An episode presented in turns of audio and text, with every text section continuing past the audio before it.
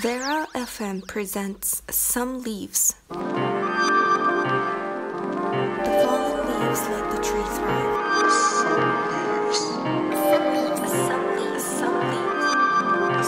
leaves, The fallen leaves let the tree thrive. Some leaves.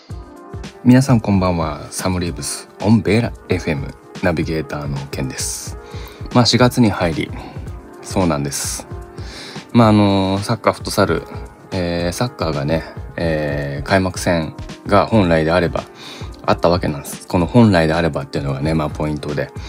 まあこの日のために準備してきたわけですよ。なんせリーグの開幕節の開幕試合。ということは第1試合。9時半キックオフだったかな。で朝早くなわけですよ。でもちろんまあ前の日からねこうユニフォームだったりとかまあ保険関係登録関係しっかり準備して朝。えどうだろう？家出たのは7時ぐらいかな。まあ集合が8時半とかだったのででもねあいにくの雨でというのもまあ前日やっぱり早く寝よう早く寝ようと思いながらもなんだかんだやっぱ遅くなっちゃってでなかなか寝れず外を見たら雨降ってる。これもしかして明日雨あんのかなみたいなとか思いながらもでもそんなこと言ってもしょうがないんで、まあ、朝こう鳥と待ち合わせして、えー途中で長屋を広い現地、えー渋谷区二子玉川グランドまで向かうわけですよ。まあそんな矢先というかもう本当にあと10分ぐらいで近づくぐらいのところちょうどカンパチの透明したらへんあの辺で洋画かなあそこは。まあ協会から中止の連絡。まあもうこればっかしはね、まあグランドコンディションとか天候不良とかも仕方ないけどもう第一試合の弊害というか。というよりも社会人リーグの宿命。まあここに関しては理解するしかないなと。まあ気持ちはねこうプロでいたいんですけど、まあ、カテゴリーとしてはアマチュアだから。でいろいろな会場とかの兼ね合いもあるし。でもねすごいなってちょっとね思うのは、まあ、参加当日の参加全選手がちゃんと現地近くまで集まってたっていうことはすごいこれはもう誇り、まあ、昔をたどるとまあ、雨だからって勝手にこう中止の判断をしちゃうっていう選手もいる。でも、まあ、しっかりと集まってくれたなっていう、まあ、逆に雨で中止になっちゃって申し訳ないなと思います。さて、この番組ではフットボールクラブプリマベーラ東京の今をお伝えし、革新的な意見や様々な挑戦など、裏話を通じてありのままの姿をお伝えする番組です。練習やその他の活動はもちろんですが、プライベートまで角度を問わず、エッジの効いた発信をしていきたいと思います。まあ、そこでこう問題なのは帰りなわけですよ。もう途方に暮れるわけですよ。かといって、みんなが集まってどうこうするのも、ねえ。でしかもその日の夕方にはフットサルの練習試合が組まれてたので、まあもう帰りはね、まあ、鳥長屋とドライブですよ。まあこれ何人かの選手には言ったんですけど、えーまあ、どうするみたいな。まあ帰って一回寝るよねみたいな話をしつつ、じゃあ朝ごはん食べようかと。多分、まああの、たかしだったら、こう朝の時間を有意義に使える、えーバイカーっていうのバイク乗る人。で、だって、え、富士五湖とかまで行っちゃってさ、なんか美味しい空気と美味しい水と美味しい引き立てのコーヒーとかやっちゃうタイプからしたら、まあ考えらんないかもしれないですけど、この3人が取った行動としては、えー朝ラーメンっていうね、しかも中盛り。まあこれぞ朝からの行動と、まさに、えーハッシュタグ大人の時間の使い方っていうことです。そんなチームのメディアコンテンツ、サムリーフスオンベラ FM、どうぞ最後までお付き合いください。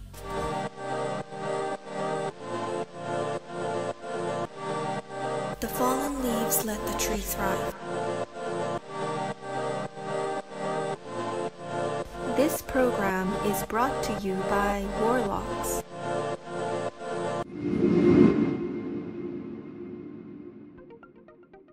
さてさて今日もメッセージが届いております。皆さんありがとうございます。ペンネームスーチンさんからいただきました。えー、つわりがしんどくて弱音ばっかり吐いてしまいます。嫌いってわけではないけど、つわりの辛さに分かってくれない旦那にイラッとします。一回だけ本当にこの辛さを体感してほしいです。うーん、まあこう女性特有というか、まあ女性ならでは。逆に女性しか、このつわりとか生理痛とか、わかんないけど、そのこう、なんだろう、重い痛みとかって耐えられない構造なんでしょ？だってこう妊娠とか鼻鼻からスイカが出る痛さとかもその痛さがわかんないけどでもなんか生理痛とかこう痛い人はすごい痛いって言うよね。あのーこれ男性でよかったとは思わないけど女性の辛さは多分男性には理解できない。逆に男性の辛さって何なんだろう。社会でのストレス。部下からの圧力。とかわかんないけど。まあそれなりにやっぱり性別としても、えー、辛さはあるわけだしうん職業だったりとか立場だったりとか年齢だったりとか人間性によってもやっぱりね辛さはあるのでまあね辛さの比較ってのはできないけどまあお大事にとしか言えないですね。続いてペンネームアソパソマソからいただきました。ケンさんの若彼氏頃の思い出って一番楽しかった行事とかは何ですか？まあ基本的に学校の行事って全然楽しんでないタイプなんですよ。でもなんかうちの中学のクラスは合唱コンクールにすげえなんか気合が入ってて全学年金賞だった。あもちろん、えー全然やる気なかったですけどけどなんかすごいこうチームの団結力みたいのはなんかチーム？クラス？はなんかありました。でもそこの輪に入れてないのが多分俺かな。あんまりね、こう学校と触れてきてない人生かもしれない。っていうのもまあ中学とか高校とかも割と学校サボってクラブチームの練習に行ったりとかっていうのは結構あったわけですよ。で、まあ朝親には学校行くって言って出ていくわけじゃないですか。で、中学だったかないや、高校かなもう忘れたけど、途中の駅で途中下車して、満喫行って、今はもう満喫がさ、個室っぽくなってるでしょ。でも昔はそうじゃなくて、本当に長テーブルとか本当に漫画を読むみたいな。たまにリクライニングソファーみたいながあって、みたいな。もうなんか自由に、うん。喋ることはないんだけど、まあ本当自由な空間だったわけですよ。で、そこで漫画喫茶で時間を潰し、ある程度の時間になったら、まあそれ土曜日なんですけど、土曜日学校あったから、でもクラブチームの練習はあったし、クラブチームの練習行きたいわけだから、時間潰してからよし行こうって言った時に、急に漫画で頭を叩かれたわけですよ。はと思って。あ、何と思ったら、えー、当時の家庭教師でした。もう何してんだよと。学校はみたいな。いや、クラブチームの練習が、つって。まあ、あの、親にチクられずには済みましたけど、そんな少年でしたね。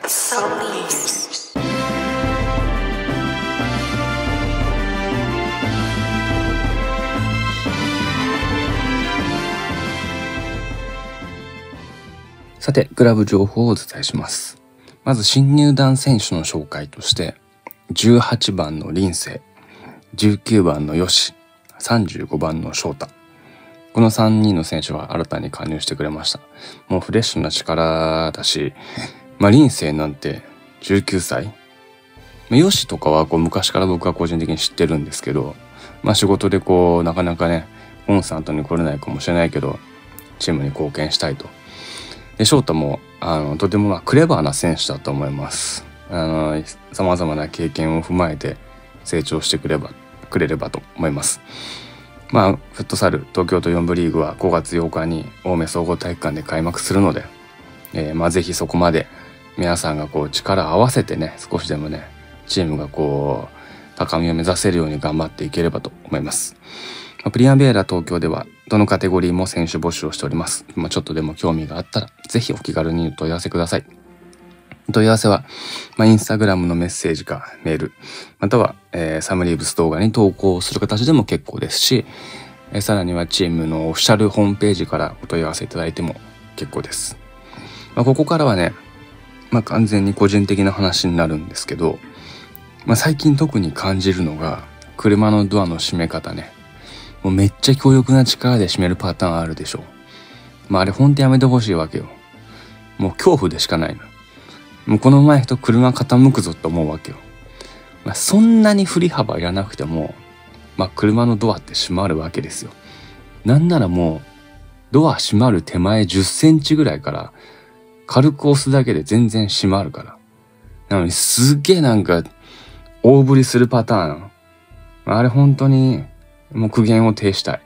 まあ車運転しないとか、しない人とかね、車乗らない人って結構あるあるかもしれないですけど、まあ何事にもね、まあ多少の優しさは必要なんですよ。なのでぜひ、あの、もし皆さん、リスナーの皆さん車乗るときあったら、ちょっと気にしてみてください。それと、最近やっぱりこう、AI ってすごいなっていう。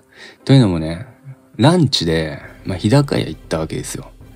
で、まあ、個人的に味噌チゲラーメンみたいなやつが好きなので、まあ、それとこう、まあ、餃子、キムチ、唐揚げとかを頼んでて、一人でね。